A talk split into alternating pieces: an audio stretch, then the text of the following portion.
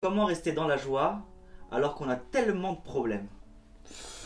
Oula, c'est un sujet important, effectivement, qui demande un peu de réflexion. Comment rester dans la joie alors qu'on a tous tellement de problèmes? Alors la première chose que je dirais, c'est que quand on a une épreuve qui vient dans la vie, c'est parce que le Créateur du monde attend peut-être de nous d'être la lumière de l'obscurité qui nous atteint.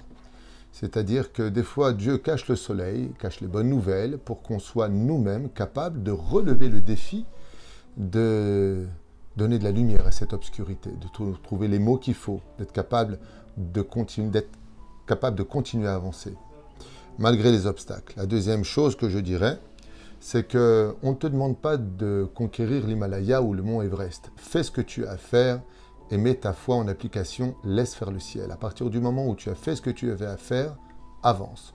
Quand les enfants d'Israël se sont retrouvés devant la mer Rouge, le désert à droite et à gauche, et Pharaon et son armée qui menaçaient l'ensemble du peuple d'Israël, Dieu leur a répondu tout simplement, avancez. Maintenant que vous êtes sortis, que vous avez fait tout ce que vous pouviez faire, alors avance. C'est la deuxième réponse que j'aimerais partager avec toi. La troisième, eh bien, c'est tout simplement de décider d'être heureux. Très souvent, les gens ne le savent pas, mais sur le domaine psychologique, beaucoup d'amalgames dans nos vies sont faits. Et malheureusement, cela nous empêche de croire au bonheur.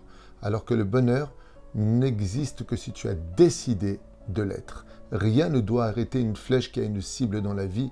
Il faut prendre en compte qu'à partir du moment où je décide d'être heureux, eh bien la volonté me permet de garder le sourire malgré euh, tout les difficultés. Et pour cela, il y a quand même un joker. C'est de remettre dans leur vrai contexte les problèmes de la vie. Si on observe bien en écoutant les gens de ce qui ne va pas dans leur vie, on va se rendre compte que de 10 cm, ils en font très souvent un mètre.